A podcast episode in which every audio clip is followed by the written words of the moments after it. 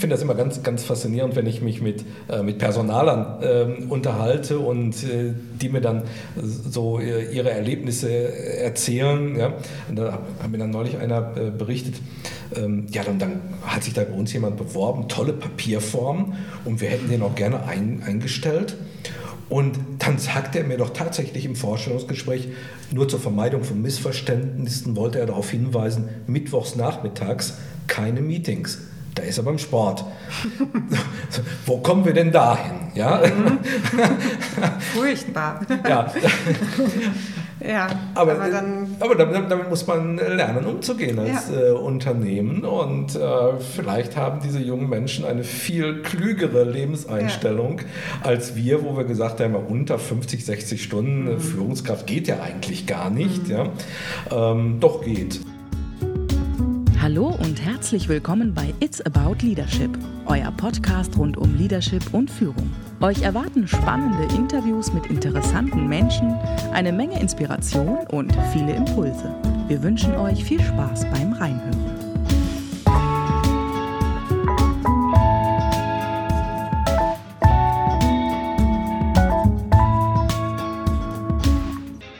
Wir haben unsere nächste Folge am Start. Heute spreche ich mit Dr. Ulrich Goldschmidt. Ulrich Goldschmidt ist viele, viele Jahre lang Vorstand gewesen beim ähm, Verband für Fach- und Führungskräfte, dem DFK.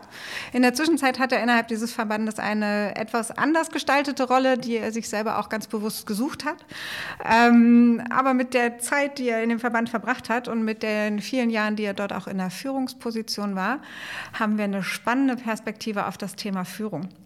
Ich habe Dr. Goldschmidt äh, über die sozialen Netzwerke kennengelernt. Ich habe angefangen, ihm auf Twitter zu folgen. Das ist schon relativ lange her. Und irgendwann mal, glaube ist er mir zurückgefolgt. Wir haben angefangen, uns an der einen oder anderen Stelle auf Twitter auszutauschen. Und ich habe ganz viele von meinen kleinen versteckten Vorurteilen über Bord schmeißen können und dürfen, nämlich unter anderem das Vorurteil, dass so ein Verband doch bestimmt etwas sehr, ja, wie soll man das nennen, etwas ähm, vielleicht in der Zeit stehen geblieben ist und nicht unbedingt die modernsten Führungsgedanken mit sich bringt, weil ähm, ich bei Herrn Goldschmidt erleben durfte, dass da ein extrem modernes Führungsverständnis dahinter steckt und nicht ganz ohne Grund ist er auch unter anderem als Xing-Insider unterwegs und ähm, schreibt dort zum Thema Führung und ähm, ist sowieso auch sehr viel aktiv, sich über das Thema Führung auszutauschen. Und äh, da liegt es dann natürlich auch nahe, dass man sich mal unterhält im Rahmen eines Podcast-Interviews. Von daher freue ich mich sehr, dass wir das äh, heute hier machen können, miteinander sprechen. Und wir sprechen unter anderem darüber, wie ihn die Gewerkschaftstätigkeit seines Vaters geprägt hat auf seinem Weg dahin, wo er heute ist, wie sich so das Thema Führung aus seiner Sicht in den letzten Jahrzehnten geändert hat, ähm, dass die Zeiten von Superman im Betrieb irgendwie vorbei sind und ähm, dann natürlich auch die Frage, welche Rolle denn Führung in der Zukunft spielen wird, wenn es eben nicht mehr Superman ist. Was moderne Führung mit Fußball zu tun hat, hat. Wie es zum Beispiel ist, in die Fußstapfen von jemandem zu treten, der immer alles entschieden hat in seiner Führungsrolle. Und warum es manchmal auch ähm, dazu führt, dass erstmal die Stimmung in den Keller geht, wenn man genau das als Führungskraft nicht mehr tun möchte. Interessante Insights, die wir heute erfahren werden. Und ähm, wer die letzte Folge von uns gehört hat, wird ein kleines Déjà-vu haben, denn wir haben in der letzten Folge schon festgestellt, dass Harry Potter durchaus Verbindungen zum Thema Leadership und Führung hat. Und das wird sich heute in der der aktuellen Folge auch wieder fortführen. Von daher viel Spaß dabei, nicht nur um rauszufinden, wie es äh, um Harry Potter und Leadership steht, sondern auch um alle, äh, bei allem anderen, was wir rund ums Thema Führung besprochen haben. Viel Spaß! Gut, dann fange ich mal mit meinen, äh, sagen wir, ganz offiziellen herzlich willkommen an, Herr Goldschmidt. Vielen Dank für die Einladung. Ich freue mich sehr, dass Sie den Weg hierher gefunden haben, nach Rating. Ich bin Rating gern gekommen. Und ähm, ich fange mal direkt mit der Frage an, wo kommen Sie denn gerade her? Direkt von zu Hause. Direkt von zu Hause. Direkt von zu Hause, äh, ohne Umweg übers Büro. Ähm, wo ich dazu sagen muss, ähm, mein Zuhause ist jetzt mein Büro. Ich arbeite ganz, ganz überwiegend aus dem Homeoffice. Mhm.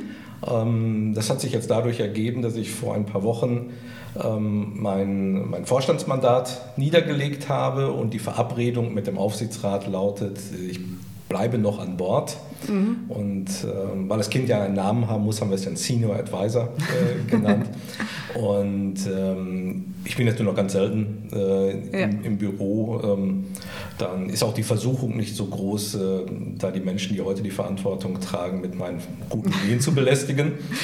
Und deshalb, ich kann, ich kann ganz viel von zu Hause arbeiten und deshalb heute direkt von sehr zu Hause über die Autobahn. Sehr schön, sehr gut. Das, äh, und über die Autobahn mit ein bisschen Schwierigkeiten, wie wir vorhin schon festgestellt haben, aber trotzdem besser als gedacht.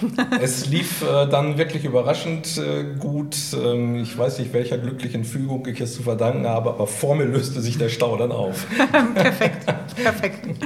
Ähm, vielleicht erzählen Sie mal für die Leute, die Sie nicht kennen, wer Sie sind, wie Sie dahin gekommen sind, wo Sie heute sind, ähm, mal in ein paar Sätzen Sätzen kurz beschreiben, wer Sie sind? Ja, mache ich, mach ich gern. Also Ulrich Goldschmidt, von, mhm. von der Ausbildung her Jurist. ähm, danke schon jetzt an alle Zuhörer, die jetzt nicht abschalten, sondern dabei bleiben. ähm, Wobei Jurist war gar nicht mein, äh, mein ursprünglicher äh, Traumberuf. Ähm, ich wollte eigentlich was ganz anderes machen. Ich wollte Geschichte studieren mhm. und dann insbesondere Archäologe werden. Oha, das ist tatsächlich etwas anderes. Das ist wirklich etwas ganz anderes. Äh, ich habe dann aber auch relativ schnell erkannt, dass man sich als Archäologe unter teilweise unerfreulichen Rahmenbedingungen die Hände schmutzig macht. und das war für mich die Entscheidung, jetzt machst du Jura. Ja, bei Jura arbeitet man ja auch im Klein-Klein ganz oft, aber nicht so ja. schmutzige Hände dabei vielleicht. Behaupten wir zumindest. zumindest ja. ähm, nein, äh, das, äh, und da, da habe ich mich tatsächlich dann äh, für, für die Rechtswissenschaften entschieden, für Jura entschieden. Ähm, habe das auch nie bereut, mhm. mache das, mach das wahnsinnig gerne und habe von Anfang an auch eine besondere Nähe zum Arbeitsrecht mhm. immer gehabt.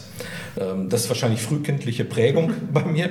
Mein, mein Vater war Vertrauensmann der IG Metall bei Hösch in mhm. Dortmund und brachte von dort aus natürlich immer auch die, die ganzen Themen ähm, ja. aus der Gewerkschaft, aus dem Betriebsrat äh, dann, dann mit nach Hause und wir haben teilweise sehr, sehr kontrovers äh, darüber mhm. diskutiert.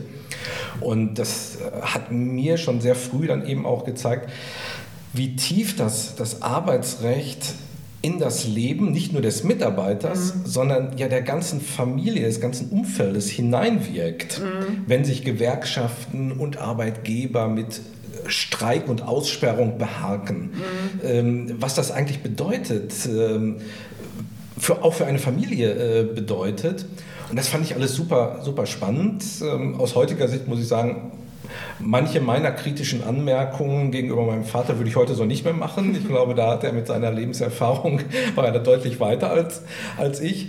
Ähm, aber es war einfach super spannend und deshalb habe ich das, mhm. das gemacht. Habe das auch nie aus den Augen verloren, hab, bin aber nicht sofort dann in, ins Arbeitsrecht beruflich äh, eingestiegen. Ich habe erstmal als Repetitor gearbeitet, habe also Studenten auf deren äh, Examen äh, mhm. vorbereitet.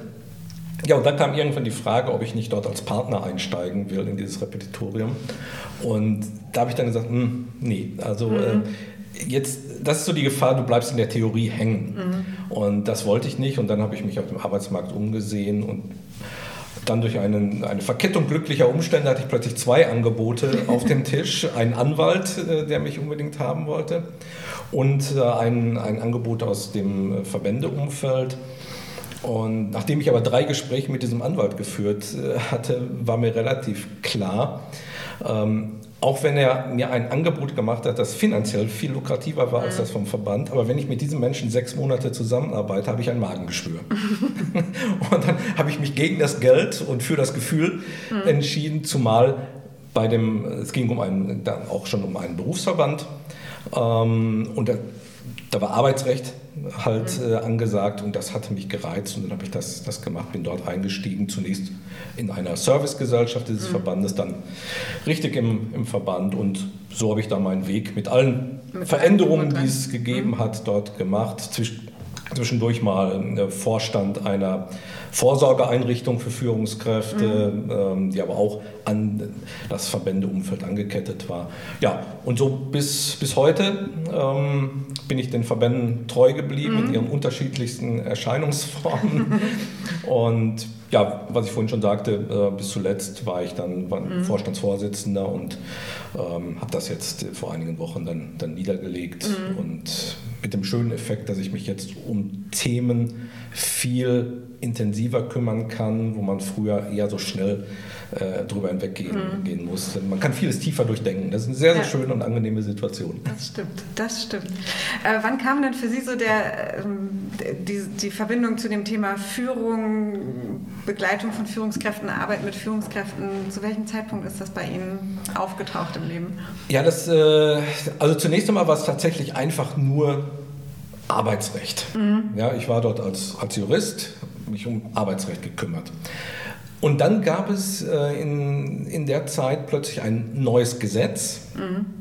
das Sprecherausschussgesetz. Wird wahrscheinlich dem wenigsten etwas sagen. Das klingt jetzt auch sehr nach einem Gesetz.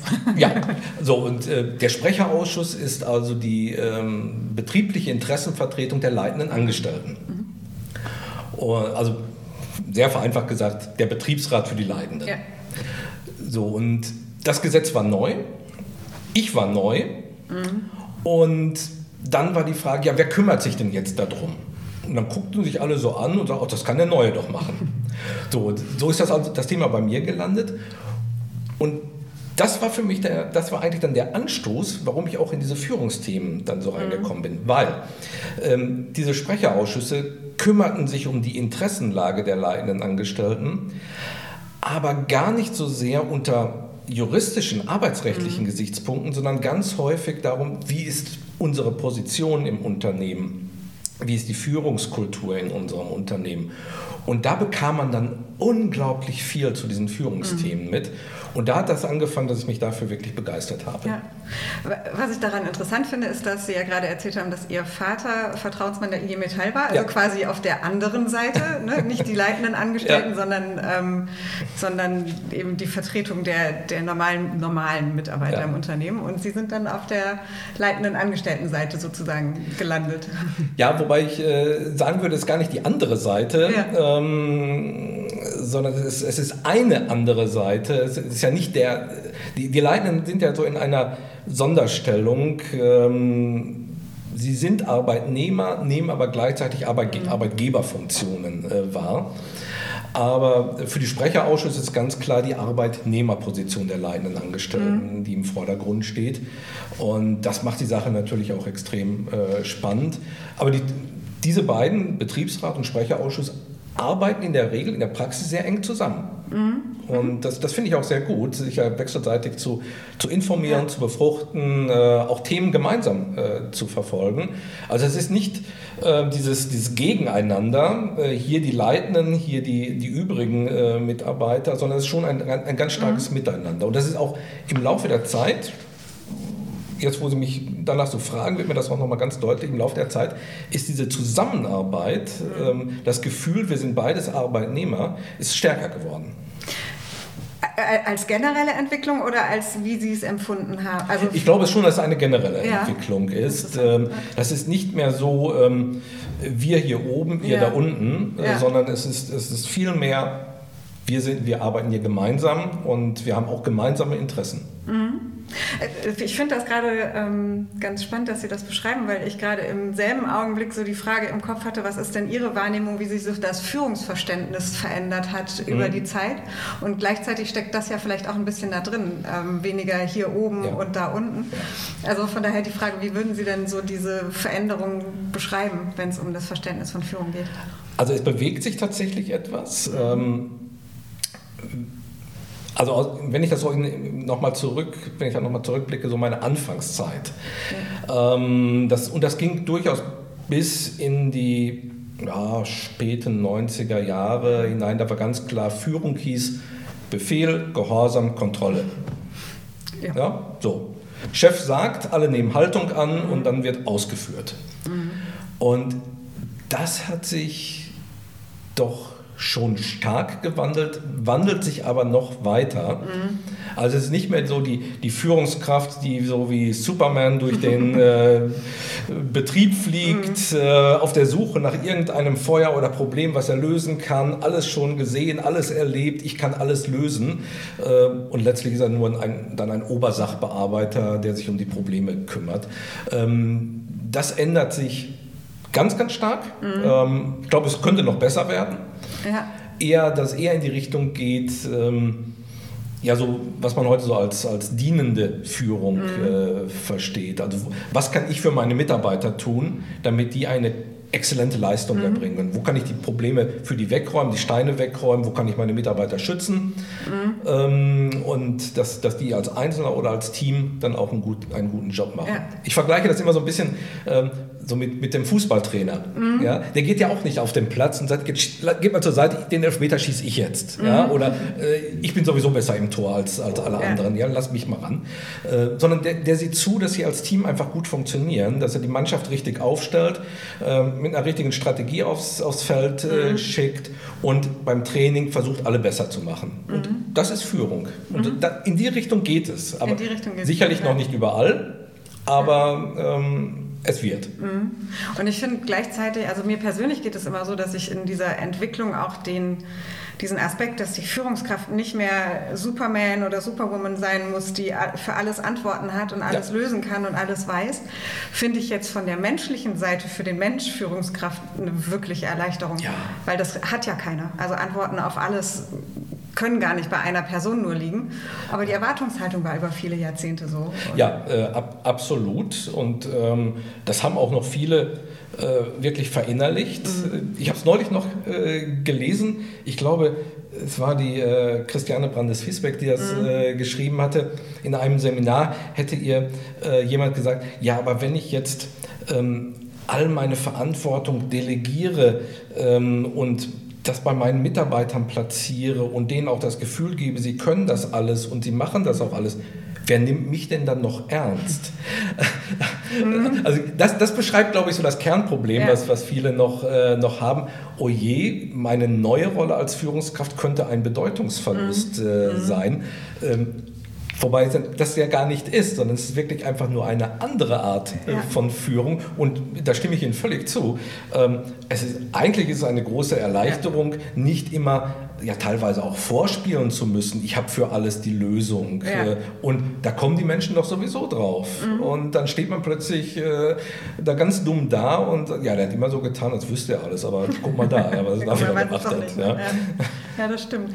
Und ich glaube auch, da sind so zwei Erwartungshaltungen, die sich äh, teilweise vielleicht erst langsam ändern. Ne? So dieses, der Anspruch als Führungskraft, aber ich muss doch ähm, auf alles Antworten haben, sonst habe ich keine Bedeutung oder verliere irgendwie vielleicht auch mein, meine meine Berechtigung, das ist, glaube ich, oft das.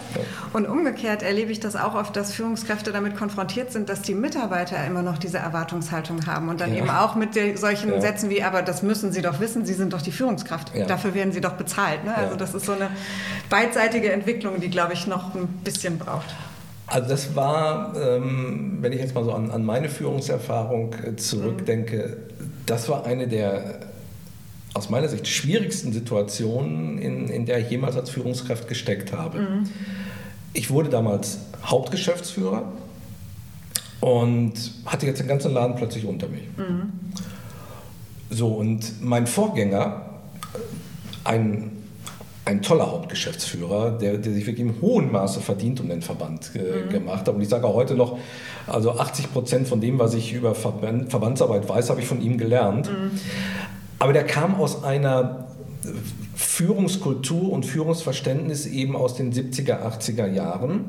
Und das war so aus dem Nenner zu bringen, hier entscheidet nur einer und das ist der Chef und das bin ich. Das hatten auch alle Mitarbeiter verinnerlicht. Mhm. Wenn etwas zu entscheiden war, ging man zum Chef. So und so, wenn man dann da neu, neu in der Position ist, denkt man natürlich auch, oh, wie machst du das denn jetzt? Und ähm, so denkt natürlich auch über Führung nach. Und liest dann auch viel über Führung und dann über Delegation äh, mhm. natürlich. Und dann habe ich gesagt, ah nee, so machst du das nicht. Ähm, du sagst es den Mitarbeitern, immer wenn die zu dir kommen, haben sie denn schon eine Lösung. Ja? Und wenn sie keine Lösung haben, dann, dann gehen sie nochmal zurück, dann denken sie nochmal drüber nach und dann kommen sie nochmal und dann schauen wir, wie, wie das aussieht. So, das habe ich dann auch, auch durchgehalten und dann kriegte ich plötzlich mit, wie, wie die Stimmung immer schlechter wurde. Mhm. Und das habe ich überhaupt nicht verstanden, weil ich, ich dachte, die müssen doch jetzt eigentlich super glücklich sein. Mhm. Die sind alle hochqualifiziert, dürfen ja. jetzt entscheiden. Und warum ist die Stimmung denn jetzt auf einmal so im, im Keller? Und der Groschen ist bei mir dann tatsächlich dadurch gefallen, dass irgendwann die Putzfrau bei mir im Büro stand und sagte, Herr Goldschmidt, ich möchte ein neues Putzmittel ausprobieren. Ähm, könnten Sie das bitte entscheiden?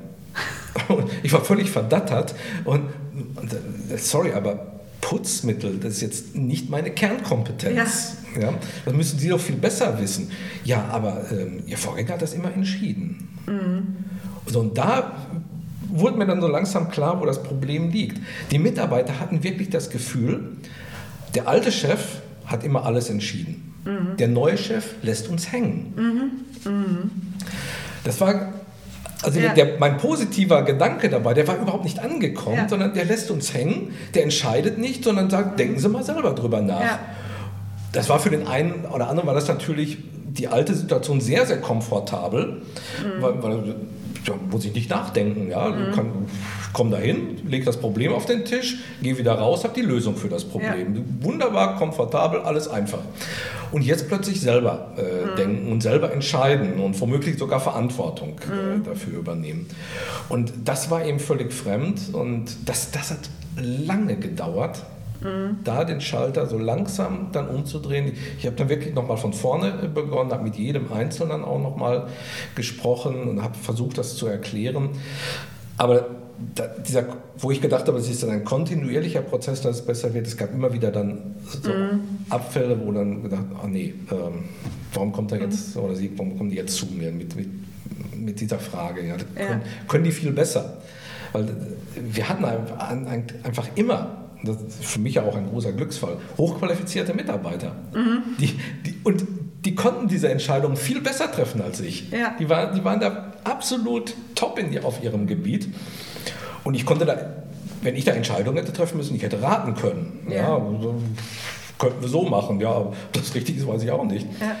Das, das war wirklich schwierig. Mhm. Und ähm, das ist heute aber deutlich besser geworden. Aber es gibt immer noch mal ja. äh, wieder Rückschläge, äh, wo man denkt, nee, da waren wir eigentlich schon weiter. Mhm. Ähm, ist dann aber auch wahrscheinlich manchmal einfach menschlich, dass, dass sich jemand auch scheut, ähm, dann eine Entscheidung zu treffen und auch sagen, oder oh, trage ich jetzt auch die Verantwortung äh, mhm. für.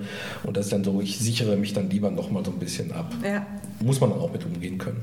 Was äh, würden Sie dann, Sie sind ja jetzt in der Aufsichtsrat. Nein, nein, nein, nein, nee, Moment, nein. genau. Also sagen Sie selber besser.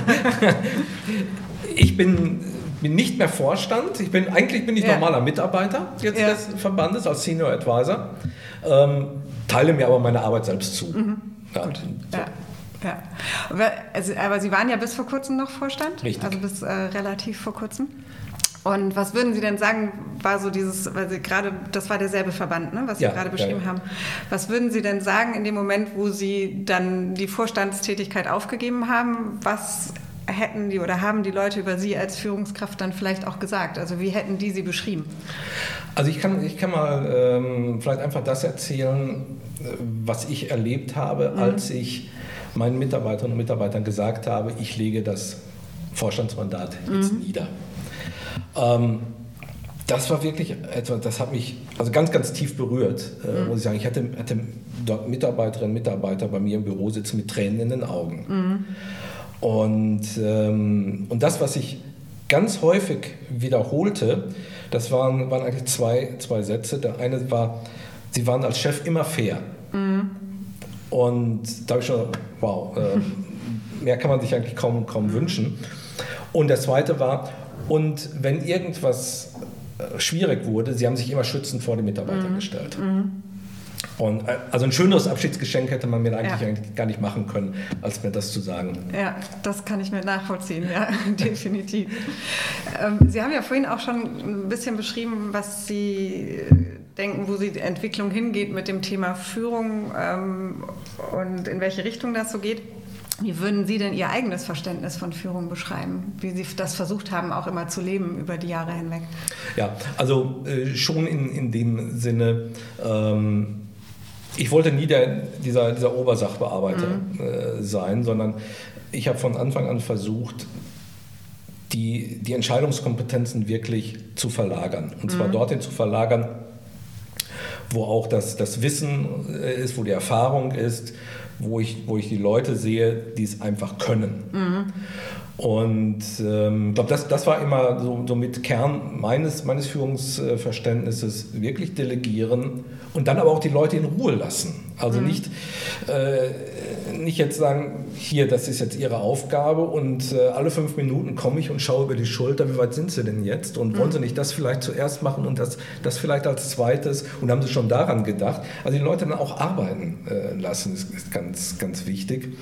Und wenn dann Entscheidungen auf dieser Ebene getroffen werden, wo ich sage, na, die hätte ich vielleicht ein bisschen anders getroffen, aber dann auch zu akzeptieren, dass die mhm. Entscheidung so getroffen ist. Es sei denn, es wär, würde nur völlig in eine falsche Richtung laufen. Dann greife ich ein ähm, oder hätte eingegriffen. Aber allein nur der Umstand, dass es etwas anders gemacht wird, mhm. heißt ja nicht, dass es falsch ist, mhm. sondern das ist eine Entscheidung, die dort getroffen wird, wo ich dann auch das Vertrauen habe, wegen dieser Kompetenz haben die das schon richtig entschieden. Mhm. mhm. Also das, das ist für mich ganz, ganz prägend äh, im Führungsverständnis und, und dann tatsächlich ähm, dieser, schon dieser dienende äh, mhm. Charakter. Was kann ich für meine Mitarbeiter tun? Wo haben die Probleme, wo kann ich Probleme äh, ausräumen und tatsächlich dann auch, und das, das ist bei einem Verband ja dann auch nochmal äh, sehr speziell, sich auch schützen vor den Mitarbeitern mhm. zu stellen. Also wenn jetzt irgendein Verbandsmitglied mit irgendeiner Sache unzufrieden ist, ähm, dann habe ich auch immer gesagt, also Steine bitte in meine Richtung schmeißen. Ja. Ja, weil ähm, keiner dieser Mitarbeiter macht ja absichtlich einen Fehler. Mhm. Ähm, es gibt Gründe dafür, warum Fehler gemacht werden. Mhm. Entweder habe ich die Kompetenz falsch eingeschätzt. Mhm. Das war dann aber mein Fehler. Dann hätte ich diese Aufgabe dort nicht, äh, nicht äh, ansiedeln dürfen.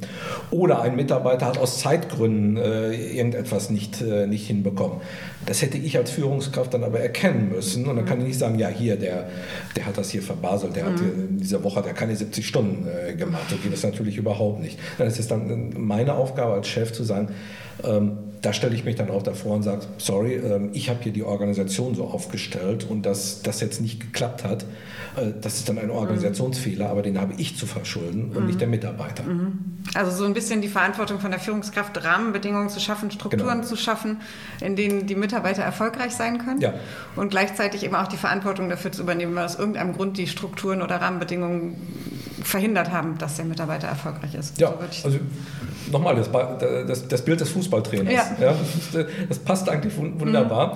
Mhm. Äh, wenn ich meine Mannschaft zwar mit einer Top-Strategie aufs Spielfeld schicke, aber wir beim Thema Fitness äh, überhaupt nichts gemacht haben und die nach 45 Minuten da mit hängender Zunge mhm. auf dem mhm. Platz stehen, ähm, dann ist das meine Schuld als meine Verantwortung als mhm. Trainer. Da kann ich den, den Spielern nicht die Verantwortung mhm. zuweisen. Ja, das stimmt. Und gleichzeitig ist Ihre Verantwortung dafür zu sorgen, dass Sie auf dem Spielfeld in der Lage sind, Entscheidungen zu treffen.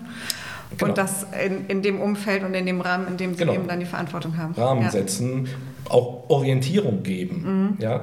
Auch zu erklären, ja, warum laufen wir denn jetzt alle in diese Richtung? Ja. ja auch, auch dieses Verständnis mhm. dann, dann mitzugeben.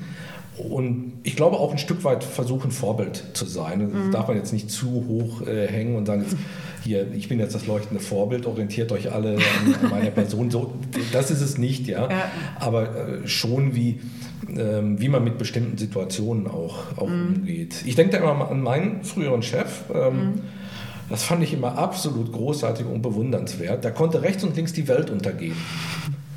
Der war absolut ruhig. Mhm. Der stand da in der Mitte absolut ruhig und traf Entscheidungen. Ja. Das, das habe ich mal so bewundert. Also wenn du das mal so hinkriegst, mhm. das wäre wär schon toll. Und Ähm, und das muss auch manchmal tatsächlich sein, ähm, weil wenn es schwierig wird, gucken natürlich alle in Richtung, mhm. Richtung Chef und, und fragen, ähm, ist die Situation jetzt so schlimm? Ist er auch schon völlig am Verzweifeln oder hat er es noch in der Hand? Ja. Und das, das muss man natürlich dann schon zeigen. Ja, ich habe es in der Hand. Die Situation ist schwierig, aber äh, unser Schiff wird deshalb nicht untergehen. Ja. ja also, wird schon weiterfahren. Durch den ne? Sturm kommen ja. wir doch locker zusammen. Ja? Genau, ja, das stimmt. Auch manchmal nochmal die Verhältnisse herzustellen. Ne? So, ja. Was haben wir wirklich gerade für ein Problem und was sind die schlimmsten Konsequenzen? Genau. Das ist dann auch manchmal ganz hilfreich. Ja.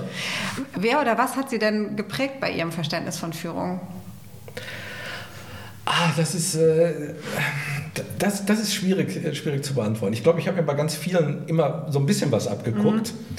Und außerdem bin ich ein Mensch, ich, ich lese wahnsinnig viel. Mhm. Und ich habe natürlich dann auch solch, äh, immer so versucht, nach, nach solchen Büchern äh, zu schauen, wo es um, um äh, Führung äh, ging. Äh, Reinhard Mohn zum mhm. Beispiel war einer der, der ersten, die ich, die ich gelesen äh, habe.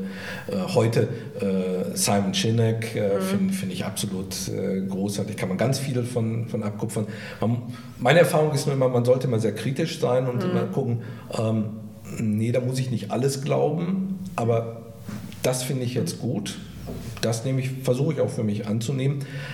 Aber dann muss es natürlich immer zur eigenen Persönlichkeit ja. äh, passen. Also ähm, wenn man jetzt sagt, ich bin jetzt eine Führungskraft, äh, die, die sehr gern auch im, im Büro sitzt und ähm, dort auch mit Mitarbeitern sicherlich kommuniziert und spricht und alles, alles macht. Aber ich bin jetzt nicht derjenige, der als der charismatische äh, Typ, äh, die Wiedergeburt von Steve Jobs, der sich auf die Bühne stellt ja, und Massen mitreißt. Ja. Ähm, da kann ich, kann ich äh, drei Bücher lesen, ähm, wie, wie fördere ich mein Charisma, das wird nie was werden. Mhm. Ja? Der, das merkt jeder sofort, das ist er nicht. ja? Er versucht einer Steve Jobs nachzuspielen, aber das ist er ja, nicht. Stimmt. Und deshalb muss man da, da immer seinen eigenen Weg finden. Ähm, aber wenn man mit offenen Augen und Ohren mhm. durch die. Welt äh, geht, äh, dann findet man immer was. Und ähm, ich habe ich hab da eben sehr früh ähm, in, in, meiner beruflichen Laufbahn auch mit diesen Sprecherausschüssen zu tun gehabt. Das waren mhm. hochkarätige leitende mhm. Angestellte, mit denen man da plötzlich am Tisch saß. Da, ähm, das, die waren teilweise Mitglieder in den Aufsichtsräten und da konnte man natürlich schon sagen, wow, mhm. was für eine Persönlichkeit. Ja? Und dann so ein bisschen drauf gucken, wie tritt er denn auf, ähm, wie, wie äußert er sich auch in, in, Meetings, wie, was macht er da. Also da kann man schon, ja. schon viel gucken. Und das ist ja das Schöne an, an der Verbandsarbeit. Mhm. Ähm, man, man hat ja einen unglaublich breites Spektrum auch an interessanten Menschen, äh, die, man, mhm. die man kennenlernt. Ja? Das sind aus Unternehmen, aus der Wirtschaft, das ist aus der Politik, das ist äh, aus, aus anderen Organisationen, sei es Gewerkschaften oder Arbeitgeberverbände, mhm. das ist aus der Wissenschaft. Und da findet man natürlich immer äh, etwas. Die Anregung, ne? Also ich fand, fand das damals ganz toll, da hatte ich die Möglichkeit, äh, mit Anselm Bilgri äh, mhm. zu sprechen. Und wir haben uns ja dann länger unterhalten darüber, auch, auch ähm, so Maß halten und sich selbst mal zurücknehmen. Ähm, das fand ich ganz, ganz beeindruckend. Mhm. Und da, ich glaube, da habe ich sehr viel, viel mitgenommen. Ja. Und ja, und sonst immer gucken, was passt. Ja. Was ist denn, äh, was sind so Dinge, wo Sie sagen würden, die sind jetzt Ihnen, weil Sie Sie sind, eher leicht gefallen und welche ja. sind Ihnen vielleicht eher schwer gefallen? Ach, ich glaube, was, was, ähm, was, was, mir recht leicht gefallen ist, ähm, das ist das, was ich vorhin sagte, also wirklich Verantwortung abgeben mhm. und, und Mitarbeiter machen lassen. Also ich bin definitiv kein Mikromanager. Mhm. Also Mikromanager sind für mich so mit das, das Schlimmste, was einem äh, im Arbeitsleben passieren kann. Mhm. Also da, da kriege ich echt allergische Reaktionen. also finde find ich grauenvoll. Also, kennen, Sie, Sie kennen bestimmt die, die Harry Potter äh, ja, natürlich. Bücher, ja? ja? Und da kommen ja so, so ganz, ganz gruselige Gestalten vor, die, die Dementoren. Ja. So, und diese Dementoren können eins ja besonders gut, den Menschen die Seele aussaugen. Mhm. So, und Mikromanager sind Führungsdementoren. Die saugen den ja. Mitarbeitern die Lust an der Arbeit raus. Das ist eine sehr schöne, greifbare Beschreibung. Ich kann das gerade sehr gut nachvollziehen, was Sie meinen. So, und äh, so, ja. so wollte ich nie werden. Ich glaube, das, das ist mir tatsächlich äh, gelungen, den Mitarbeitern auch das Vertrauen zu geben. Ihr könnt ja. das, ihr macht das, ihr macht das gut. Ähm, ansonsten, ich glaube, das, was ich vorhin gesagt habe, versuchen fair mit den Mitarbeitern ja. umzugehen. Wenn mir die Mitarbeiter das so bestätigen, scheint das geklappt mhm. zu haben. Ähm, da sage ich auch immer, äh, geht mit Menschen so um, wie ihr wollt, dass man auch mit euch umgeht. Das ist ja. einfach ein ganz einfaches Korrektiv, sich einfach mal in die Situation versetzen, wenn man auf der anderen Seite mhm. des Tisches sitzt. Mhm. Also das sind, glaube ich, Sachen, die, die mir die sehr gut äh, gelungen sind. Ähm, wo ich jetzt im Rückblick sagen würde, da hätte ich äh, sicherlich noch, äh, noch besser werden können, ist beim Thema Kommunikation. Mhm. Ähm, weil ja, ich glaube, da, das, das ist sicherlich auch ein Teil meiner Persönlichkeitsstruktur, dass ich manchmal denke, ähm, da haben wir jetzt viel drüber gesprochen, ähm, da habe ich auch viel drüber nachgedacht und das liegt jetzt so offenkundig auf dem Tisch, das muss ich gar nicht mehr erklären. Mhm. Und das habe ich manchmal einfach dann unterschätzt. Ja, das ist für mich dann offenkundig äh, gewesen, aber für andere Menschen muss das ja, die können ja, ja. meine Gedanken nicht lesen. Ja. Äh, für die war es, wahrscheinlich tatsächlich gar nicht offenkundig. Und da haben mir Mitarbeiter auch ab und zu mal gesagt, sie müssen mir erklären, mhm. ja, warum soll denn das jetzt gemacht werden? Das haben wir gar nicht verstanden. Mhm. Und ich Leute, müsst ihr doch Was gibt es daran nicht zu verstehen? Das ist doch ganz einfach, ist, ist, ist doch offensichtlich. Ja?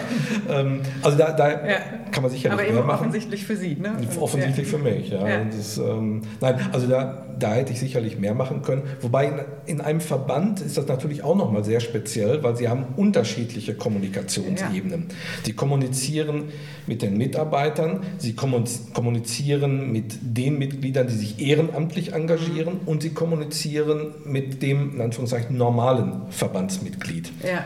Und auf allen drei Ebenen gibt es unterschiedliche Empfängerhorizonte, unterschiedliche Erwartungshaltungen, die eine unterschiedliche Ansprache erfordern. Mhm. Also einem Mitarbeiter muss ich deutlich weniger erklären, wie die Abläufe im Verband sind, ähm, weil damit hat er jeden Tag zu tun. Ja. Wenn ich dieses Kapitel aber bei einem Ehrenamtlichen überspringen würde, würde der überhaupt nicht nachvollziehen können, warum wir jetzt bestimmte Entscheidungen so treffen wollen oder getroffen ja. haben. Da ist also ein, ein anderer ähm, mhm. Erkläraufwand erforderlich und ein Verbandsmitglied wird sagen, mich interessiert das überhaupt nicht, was ihr für eine Organisation, Organisation habt. Ne? Hauptsache die Leistungen stimmen. Ja, ja. nur äh, das will ich doch.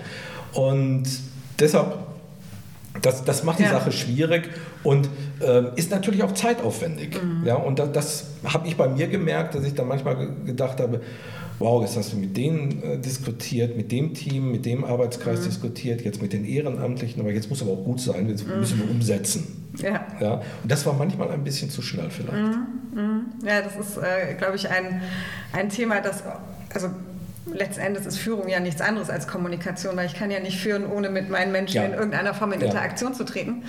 Ähm, und gleichzeitig durch den Zeitdruck, den man bei vielen Dingen hat, fällt es eben auch oft hinten runter. Ne? Also das ist ja. äh, dann immer die Abwägung zwischen Handeln und Kommunizieren, genau. fällt oft dann lass uns jetzt erstmal machen. Aber zur Führung gehört dann eben, nach meinem Verständnis, auch irgendwann zu sagen, jetzt ist Ende der Diskussion. Ähm, und jetzt, und, und wenn es nur ist, weil ich es jetzt so will. weil es jetzt reicht. ja, irgendwann, ja. Äh, weil, weil wenn man das nicht macht, dann kommt nämlich irgendwann die Situation, dass sich die ganze Wahrnehmung mhm. dreht. Nicht ähm, der entscheidet zu schnell, sondern der entscheidet ja überhaupt mhm. nicht. Mhm. Ja? Und das ist genauso tödlich, ja. weil sie sagen, ja, eine Führungskraft, die nicht entscheidet, ist keine mhm. Führungskraft. Mhm. Ja, ja. brauchen wir den auch nicht. Ja, das stimmt. Ja, da ist definitiv was dran. Ähm, Sie sind ja jetzt neben dem, was Sie alles beruflich gemacht haben, sind Sie ja auch, gehören Sie zu den Xing-Insidern, beschäftigen sich auf ganz vielen Ebenen mit dem Thema Führung. Ähm, was ist denn so Ihre, was, was ist so Ihr Ausblick? Was würden Sie sagen, wie, wie, wär, wie wird so das Führungsverständnis in zehn Jahren sein? Was ist so Ihre Vermutung? Also meine, meine Vermutung ähm, geht, geht ganz stark dahin, dass wir erstens noch mehr diesen Aspekt der, der dienenden Führung ähm, mhm. betonen werden. Ähm, und wir werden zwar Hierarchien nicht komplett auflösen, das mhm. glaub, kann ich mir zumindest nicht vorstellen. Mhm. Ich glaube es nicht wirklich. Ähm, aber wir werden mehr in Netzwerkstrukturen mhm. äh, arbeiten. Ähm, wir werden diese ähm, Wissens- und Informationssilos werden wir aufbrechen. Es wird eine stärkere Vernetzung im Unternehmen, aber auch mhm. über die Unternehmensgrenzen hinausgehen. Und das müssen Führungskräfte moderieren. Mhm. Und äh, ich glaube, in diese Richtung wird es gehen. Und wir haben als, äh, als Verband, ähm, mein, mein, mein DFK, Verband für Fach- und Führungskräfte, ähm, da haben wir eine Studie gemacht ähm, im, äh, im, letzten Jahr. Und die Ergebnisse waren da schon teilweise wirklich überraschend, weil es sagen schon heute über 60 Prozent äh, dieser Führungskräfte, die wir befragt haben, ähm, Netzwerke werden Hierarchien nach und nach ablösen. Mhm. Mhm. Und das, das finde ich ja schon faszinierend, dass das Menschen sagen, die heute in diesen hierarchischen mhm. Strukturen ja leben und arbeiten und dort auch Verantwortung äh, tragen. Ja. Also da wird es Veränderungen definitiv äh, geben. Ähm, da wird es auch ähm, ich glaube, da, da, werden jetzt viele sagen, okay, jetzt, jetzt geht es in den Bereich Science Fiction. ja, aber ähm, ich glaube auch, dass die Arbeitgeber in Zukunft eher Arbeitsangebote mhm. machen werden, aus denen die Mitarbeiter auswählen, mhm. als dass wir als Führungskraft hingehen und sagen, Fritz, du machst das mhm. und Karl, du machst das mhm. und die Anja macht das. Mhm. Ja. Äh, nein, und wir haben solche Ansätze ja, bereits ja, teil, ja. teilweise. Und dann ist es aber Aufgabe der Führungskraft, dafür zu sorgen, dass wirklich auch alle anstehenden Arbeiten auch mhm. erledigt werden. Ja, das ist ja der, dann der Einwand, der kommt. Ja, wenn wir solche Sachen machen, mhm. ja, dann suchen die sich nur noch die schönen Arbeiten raus und der Mist bleibt liegen. Und da kann ich dann immer nur sagen, ja, aber dann würde ich doch als erstes mal drüber nachdenken, warum ist diese Aufgabe denn Mist? Mhm. Ja, muss ich die vielleicht etwas anders zuschneiden, mhm. dass die Leute sagen, ach, das ist gar nicht doof, äh, ja. mache ich, doch, mach ich doch gerne. Und ähm, da, ja. da, muss ich dann, dann Lösungen als, als Führungskraft ja. finden. Also ich glaube, es wird, wird deutlich anspruchsvoller mhm. werden, eben nicht mehr Befehl, Gehorsam, Kontrolle, mhm. sondern tatsächlich strukturieren, mhm. moderieren, mhm. äh, Orientierung geben, noch mehr kommunizieren, ja. glaube ich tatsächlich, ja. ist, ist, ist, ganz, ganz wichtig. Mehr, ne? Und immer ein Auge darauf äh, haben, ist das Team noch richtig zusammengestellt, ist mhm. das Team durch irgendetwas behindert oder muss ich mein Team und meine Mitarbeiter mhm. auch schützen? Ja, ja. Ich finde das interessant, gerade mit diesem Aspekt, den Sie geschildert haben Arbeitgeber hin zu Arbeitsangebote machen und immer dieser Frage im Hinterkopf, ja, aber was passiert dann mit den Sachen, die keiner machen will? Und für mich ist das auch immer eine Frage, wie, wie glaube ich denn, dass Menschen ticken? Also nur, es ist ja, glaube ich, gar nicht mal unbedingt so der Fall, dass sich jeder immer das raussucht, was Spaß macht. Aber also es sind bestimmt auch Aufgaben dabei, die man sich selber nimmt, von denen man weiß, das ist jetzt nicht meine Lieblingsaufgabe. Ja. Aber ich verstehe, warum sie Sinn ergibt mhm. in dem Zusammenhang, in dem wir sind ja. und warum sie notwendig ist, also mache ich sie. Und ja. äh, wenn ich es mal ganz überspitzt vergleiche mit äh, dem eigenen Haushalt, ich kenne wenig Menschen, die sagen, dass Spülmaschine einräumen und ausräumen zu ihren Lieblingsaufgaben gehört. Aber man erkennt den Sinn darin. Solche, solche Menschen fände ich verdächtig. Genau. Aber man erkennt ja den Sinn darin und tut ja. es trotzdem. Ja. Und macht es auch, wenn es nicht die Lieblingsaufgabe ist. Und genauso ist es ja mit Arbeitsangeboten vom Arbeitgeber. Wenn ich in der Lage bin, zu kommunizieren, warum diese Dinge in unserem Kontext Sinn ergeben, dann ja. wird auch jemand diese Aufgaben erledigen. Da bin ich ganz fest von überzeugt. Aber das wird spannend auf jeden Fall, glaube ich. Das, das Thema Sinn oder Purpose äh, ja. ist ja heute auch äh, benutzt als Wort. Ähm, ich ich glaube, das, äh, das bekommt nochmal auch zusätzlich Schwung in, in der ganzen ja. Äh, Geschichte, weil eben auch viele junge Menschen auf den, auf den Arbeitsmarkt kommen, die eine, eine unglaubliche Marktmacht jetzt mhm. auch haben. Mhm. Und daran wird auch nichts ändern, wenn wir jetzt im, im nächsten oder übernächsten Jahr eine Rezession äh, bekommen. Diese Rezession wird nach meiner Einschätzung nicht dazu führen, dass wir jetzt eine Schwemme von Arbeitslosen mhm. äh, bekommen, sondern die Lücke bei den Facharbeitern wird mhm. wahrscheinlich kleiner. Mhm. Aber das ändert nichts an der, an der Marktmacht äh, ja. von, von hochqualifizierten Fach- und Führungskräften. Ja. Und ich, ich finde das immer ganz, ganz faszinierend, wenn ich mich mit, äh, mit Personalern äh, unterhalte und äh, die mir dann so äh, ihre Erlebnisse erzählen. Ja? Da hat mir dann neulich einer äh, berichtet, ähm, ja, dann, dann, hat sich da bei uns jemand beworben, tolle Papierform und wir hätten den auch gerne ein, eingestellt. Und dann sagt er mir doch tatsächlich im Vorstellungsgespräch, nur zur Vermeidung von Missverständnissen wollte er darauf hinweisen, mittwochs nachmittags keine Meetings.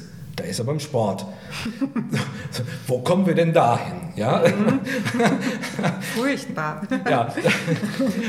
Ja, aber, aber, dann, aber damit, damit, muss man lernen, umzugehen als ja. äh, Unternehmen. Und äh, vielleicht haben diese jungen Menschen eine viel klügere Lebenseinstellung ja. als wir, wo wir gesagt haben, unter 50, 60 Stunden mhm. Führungskraft geht ja eigentlich gar nicht. Mhm. Ja? Ähm, doch geht. Geht, funktioniert. geht wunderbar. ja. Und ähm, ja. Ich glaube, in die Richtung äh, wird es gehen. Wir, wir, müssen da mehr darauf eingehen, was, was wollen die Mitarbeiter, was erwarten die Mitarbeiter. Mhm. Und darauf müssen sich die Unternehmen auch einstellen. Ja, das stimmt. Genau. Ähm, ich bin schon fast am Ende mit meinen Fragen, die ich so immer gerne stelle. Und eine Frage, die, äh, die ich gerade noch so im Kopf habe, ist, was habe ich Sie vielleicht nicht gefragt zum Thema Führung, wo Sie sagen, oh, das wäre aber noch interessant als Aspekt äh, dazu noch irgendwie? Ach, spannende Frage, ja. Ähm, also was mir, da, was mir da jetzt spontan einfällt, wahrscheinlich auch jetzt aus, aus dem Erleben meiner, meiner eigenen neuen äh, mhm. Rolle, aber auch aus dem, was ich in, in jahrelanger, als jahrelange Erfahrung in der Beratung von, von Führungskräften hatte. Ähm, wir reden in den Unternehmen ganz viel über Coaching, mhm. aber als Karrierecoaching. Mhm. Also Karriereleiter, wie komme ich die Karriereleiter hoch, wie bleibe ich äh, möglichst lange da oben. Ähm, was aus meiner Sicht vernachlässigt wird, ist die Frage, was kommt danach? Mhm. Also eigentlich brauchen viele auch ein Ausstiegscoaching. Mhm. Ähm, und das, das ist eine Erfahrung, die ich über, über viele Jahre gemacht habe. Sie, Sie haben dann äh, plötzlich in der Beratung eine gestandene Führungskraft, wo Sie denken, wow, was für eine Persönlichkeit, mhm. ja, den schmeißt im Leben nichts um. Mhm. So, und dann, dann geht er in, den Vorruhestand mhm. und dann tritt so ein Prozess ein, den bezeichne ich inzwischen als innere Verwahrlosung. Mhm. Ähm, man merkt wirklich, der verkraftet den Bedeutungsverlust nicht, der weiß nicht, was er mit sich selbst anfangen soll. Mhm. Also ich habe mir angewohnt, ich, ich stelle den Menschen, wenn die mit solchen Themen zu mir kommen, soll ich Altersteilzeit machen, soll ich Vorruhestand machen, äh, wie lange will ich eigentlich noch arbeiten? Mhm. Ich stelle ihnen immer drei Fragen.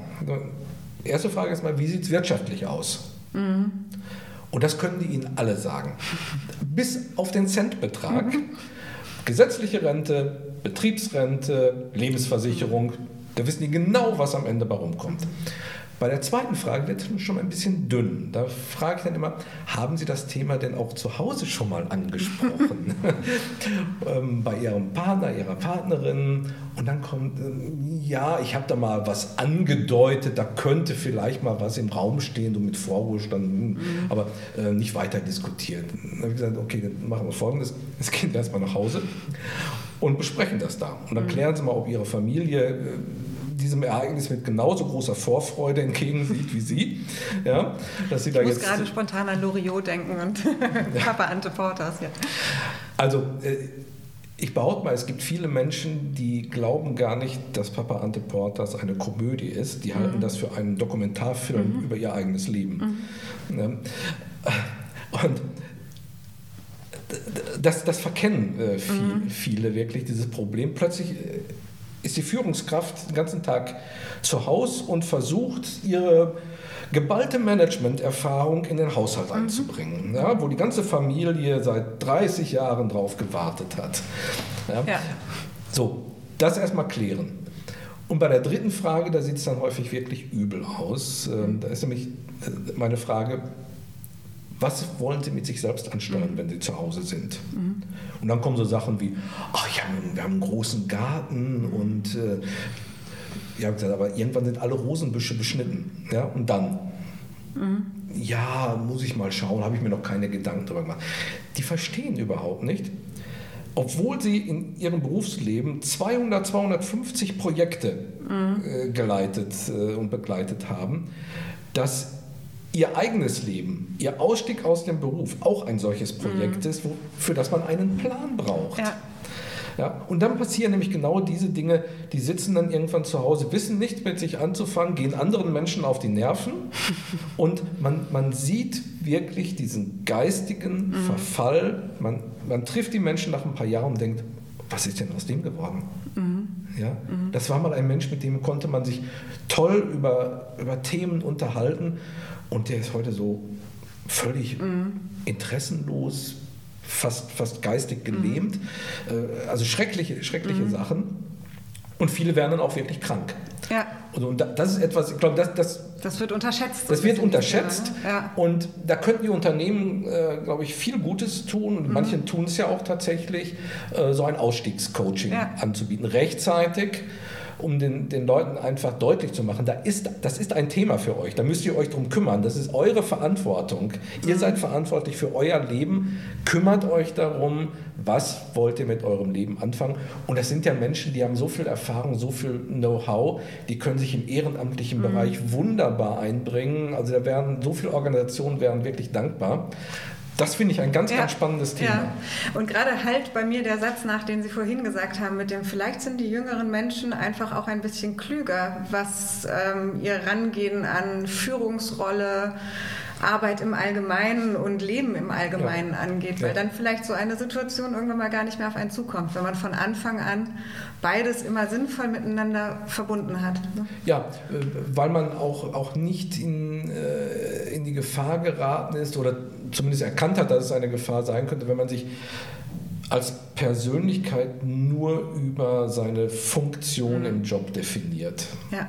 Und das, das wäre ja nun wirklich ein, ein ganz trauriges Beispiel, wenn das so, so ist. Weil ein Mensch bringt ja nun wesentlich mehr mit als, als ähm, seinen, seinen, ja. seinen Job und dass er da eine, eine gute Arbeit abliefert. Ja. Sehr schön, das stimmt. Sehr spannend. Äh, danke dafür auf jeden Fall.